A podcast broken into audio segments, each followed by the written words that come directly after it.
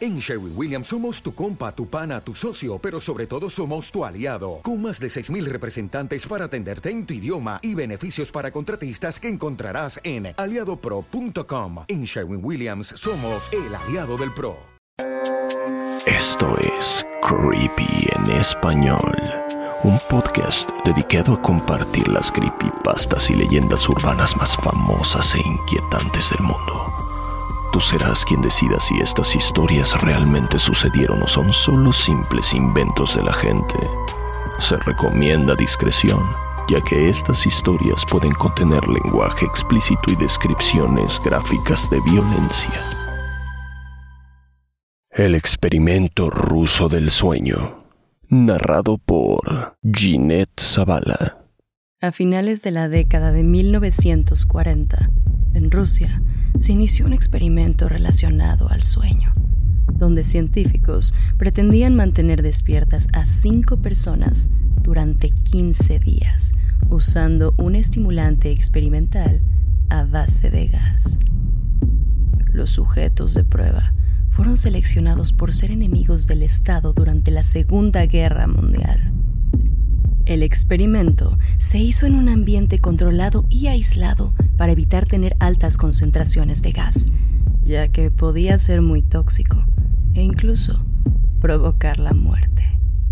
Para vigilar a los cinco sujetos de estudio, se utilizaron micrófonos y pequeñas mirillas para poder observar el interior de la habitación, ya que la vigilancia a base de cámaras todavía no era una opción en los años 40. La habitación estaba provista de libros, catres para dormir, agua, inodoros y suficiente comida deshidratada para que los sujetos sobrevivieran por un mes. Todo estuvo bien durante los primeros cinco días, por lo que los científicos decidieron prolongar el experimento, diciéndoles a las personas que si resistían más de 15 días sin dormir, serían liberados. Todas sus actividades fueron monitoreadas y los científicos descubrieron que al paso de los días, las conversaciones de los sujetos comenzaban a convertirse en anécdotas cada vez más oscuras. Después de siete días, las cosas comenzaron a cambiar. Los sujetos comenzaron a sufrir una paranoia severa. Primero, Dejaron de hablar entre ellos y comenzaron a susurrar alternativamente a los micrófonos y dirigirse a las mirillas de vidrio. Extrañamente, todos parecían pensar que podían ganarse la confianza de los científicos, entregando a sus otros compañeros. Al principio, los investigadores sospechaban que esto era un efecto del gas mismo. Después de nueve días, el sujeto número uno comenzó a gritar. Corrió a lo largo de la cámara soltando alaridos a todo pulmón durante tres horas seguidas. Al final, solo pudo producir gemidos ocasionales. Los investigadores concluyeron que se había desgarrado las cuerdas vocales. Lo más sorprendente de este comportamiento fue la respuesta de los demás cautivos. O más bien, su falta de respuesta.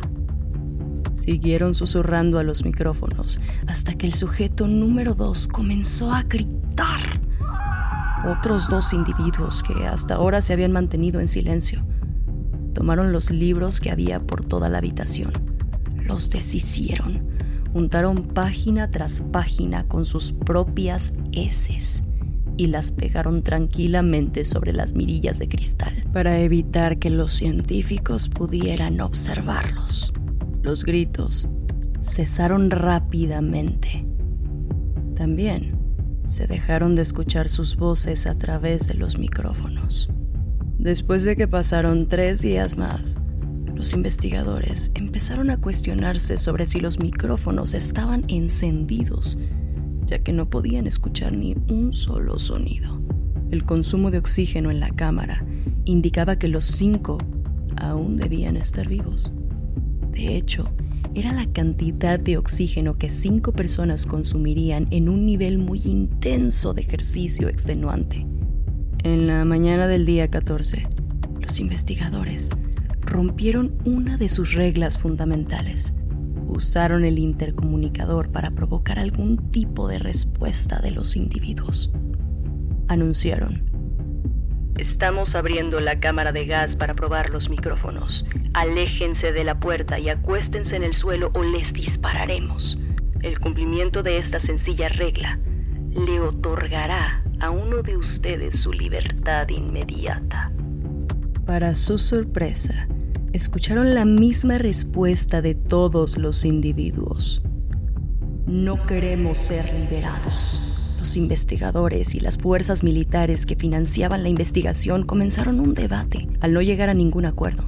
Finalmente decidieron abrir la cámara a la medianoche del quinceavo día. La cámara se vació del gas estimulante se llenó de aire fresco e inmediatamente las voces de los micrófonos comenzaron a protestar. Tres voces diferentes comenzaron a rogar, como si suplicaran desesperadamente porque volvieran a abrir el gas. Se abrió la bóveda y se enviaron soldados para liberar a los sujetos de prueba. Pero fue ahí cuando comenzaron a gritar más fuerte que nunca. Los soldados que entraron a la cámara se unieron a sus gritos cuando vieron lo que había dentro. Cuatro de los cinco sujetos aún estaban vivos, aunque la forma en la que se encontraban difícilmente podría describirse como estar vivo. La habitación estaba inundada por 10 centímetros de agua enrojecida, ya que el desagüe estaba bloqueado por trozos de carne de los muslos y pechos de los sujetos. Nunca se determinó con precisión la cantidad de agua y la cantidad de sangre que llenaba la habitación. Los cuatro sujetos de prueba sobrevivientes también se habían arrancado grandes porciones de músculo y piel. Las heridas que presentaban en los dedos, dejando la carne y hueso expuestos, indicaban que las heridas se infligieron con la mano, no con los dientes como pensaron inicialmente los investigadores.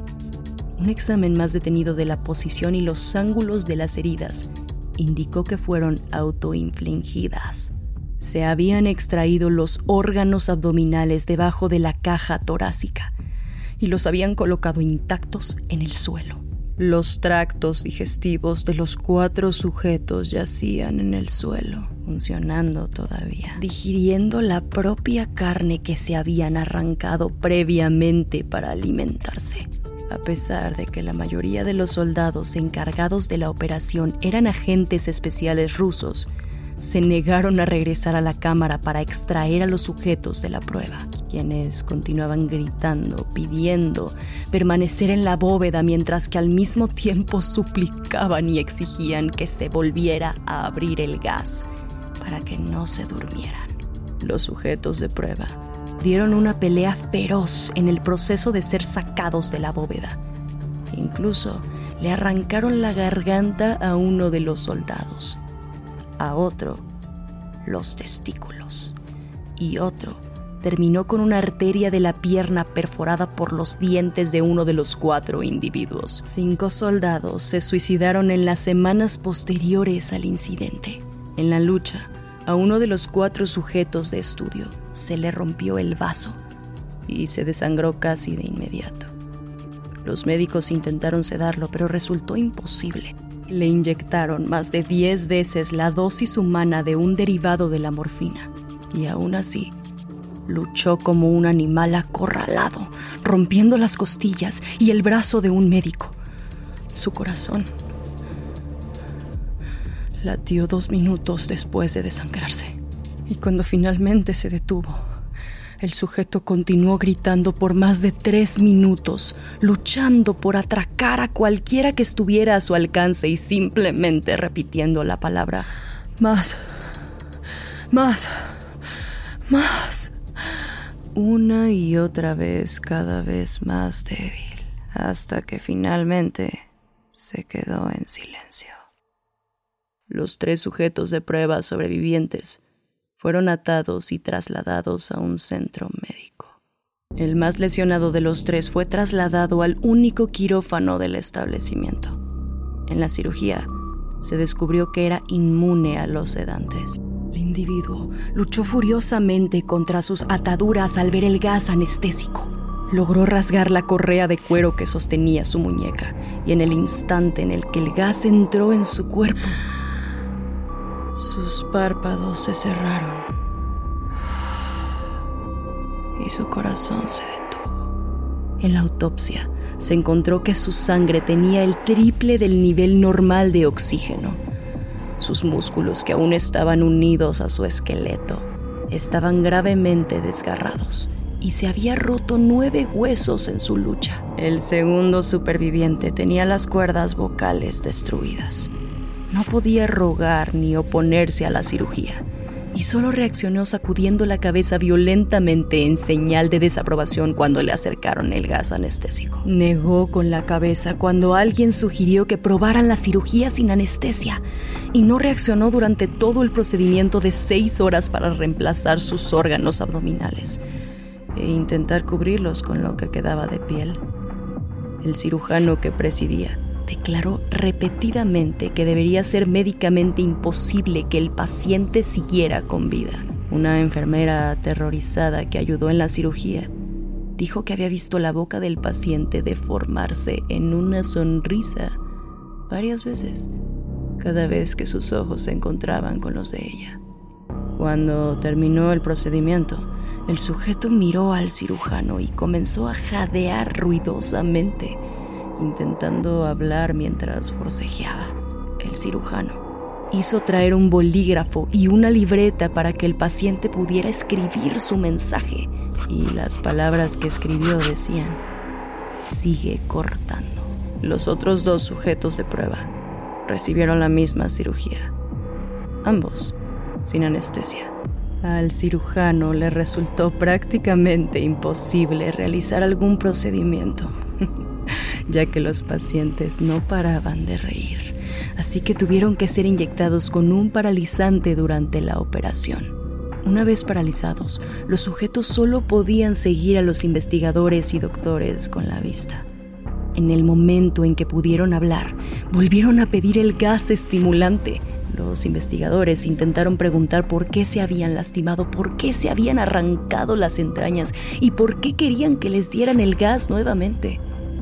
La única respuesta que obtuvieron fue, debo permanecer despierto.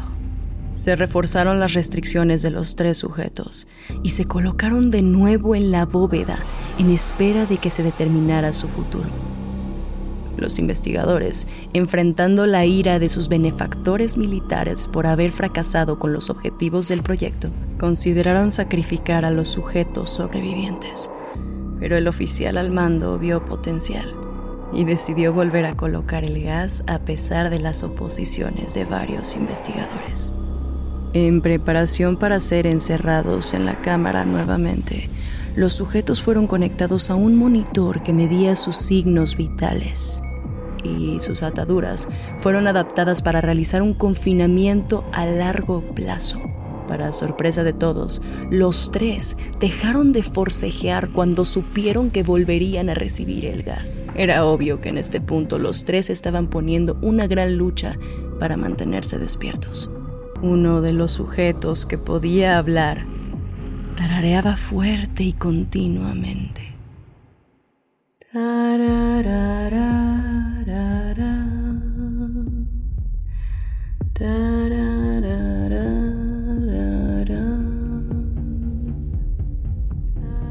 Otro sujeto simplemente apretaba sus extremidades contra su cuerpo para controlar su emoción. La persona restante sostenía su cabeza por encima de la almohada y parpadeaba rápidamente. El monitor al que estaban conectados los tres sujetos reveló que previamente el cerebro mostraba síntomas de muerte cerebral, pero que ahora se comportaba con normalidad. Una enfermera notó en el monitor de ondas cerebrales que éstas cambiaban a las ondas que representan el sueño profundo. Luego se aplanaron por última vez cuando el corazón del individuo por fin se detuvo. El comandante dio la orden de sellar la cámara con los dos sujetos sobrevivientes adentro junto con tres investigadores para que el estudio continuara.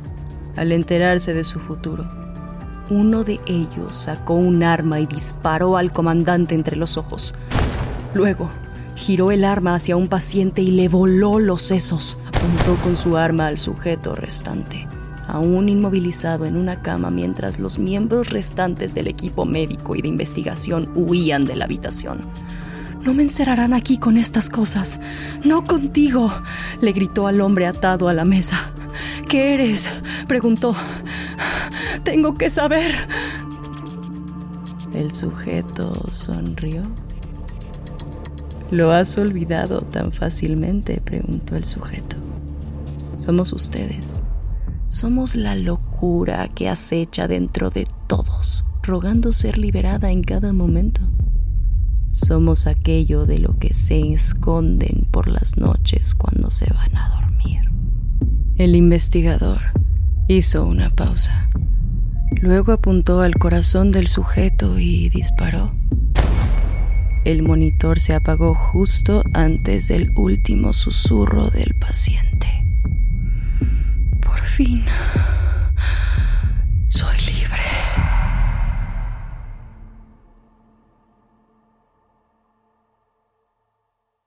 El hombre sonriente, escrita por Blue Tidal, narrado por Fernando Hernández. Hace cinco años vivía en el centro de una gran ciudad. Siempre he sido una persona nocturna, así que cuando me encontraba aburrido, después de que mi roomie se fuera a dormir, acostumbraba a salir a la calle a caminar, solamente yo, con mis pensamientos. Pasé cuatro años así, caminando solo por la noche, y nunca tuve un motivo para sentir miedo. Siempre bromeaba con mi roomie diciendo que incluso los traficantes de drogas eran educados, pero todo eso cambió de golpe una noche. Era un miércoles, entre la una y las dos de la mañana, y yo me encontraba caminando cerca de un parque que siempre estaba vigilado por la policía. Era una noche tranquila, incluso para un miércoles, con muy poco tráfico y casi nada de gente. El parque, como la mayoría de las noches, estaba completamente vacío. Giré por una pequeña calle para volver a mi departamento y fue ahí cuando lo vi por primera vez. Al final de la calle, sobre la banqueta, estaba la silueta de un hombre, bailando. Era un baile extraño, parecido a un vals, pero terminaba cada movimiento con un extraño paso hacia adelante se podría decir que estaba bailando al mismo tiempo que se dirigía directamente hacia mí. Al principio me pareció que se trataba de un hombre borracho, así que decidí bajarme de la banqueta para permitirle el paso, pero cada vez que me iba acercando, me empecé a dar cuenta de la elegancia de sus movimientos. El hombre era muy alto y larguirucho, y llevaba puesto un traje viejo se fue acercando más a mí, hasta que pude ver su cara. Tenía los ojos muy abiertos, demasiado abiertos, y la cabeza ligeramente inclinada hacia atrás, mirando al cielo. Su boca formaba una sonrisa demasiado amplia. Parecía que dolía, como si se tratara de una caricatura. Decidí cruzarme a la banqueta de enfrente. Aparté los ojos de él para cruzar la calle vacía cuando llegué del otro lado, miré hacia atrás y me quedé inmóvil. El hombre había dejado de bailar. Estaba de pie con su cuerpo apuntando hacia mí, pero su cara mirando al cielo. Y esa amplia sonrisa en los labios. Me sentí desconcertado. Empecé a caminar de nuevo, pero mantuve la mirada en el hombre no se movió. Una vez que había caminado media cuadra, decidí mirar al frente para continuar mi camino, pero al dar un par de pasos, sentí una inquietud. Así que decidí voltear para ver a aquel hombre de nuevo, solo que había desaparecido. Al principio me sentí aliviado, hasta que descubrí que el hombre estaba del otro lado de la calle, ligeramente agachado entre las sombras. No puedo asegurarlo porque estaba muy lejos y estaba muy oscuro, pero estoy seguro que seguía sonriendo. Yo estaba paralizado de miedo. Lo único que podía hacer era continuar mirándolo fijamente. Entonces, el hombre empezó a moverse hacia mí, de nuevo. Daba pasos gigantescos y exagerados, caminando de puntitas, como si fuera un personaje de las caricaturas queriéndose acercar sigilosamente. La única diferencia era que el hombre se movía muy rápido. Me gustaría decir que en ese momento salí corriendo o que saqué mi spray pimienta o mi teléfono móvil o cualquier otra cosa, pero no lo hice. Me quedé allí, completamente congelado, mientras el hombre sonriente se acercaba a mí. Y entonces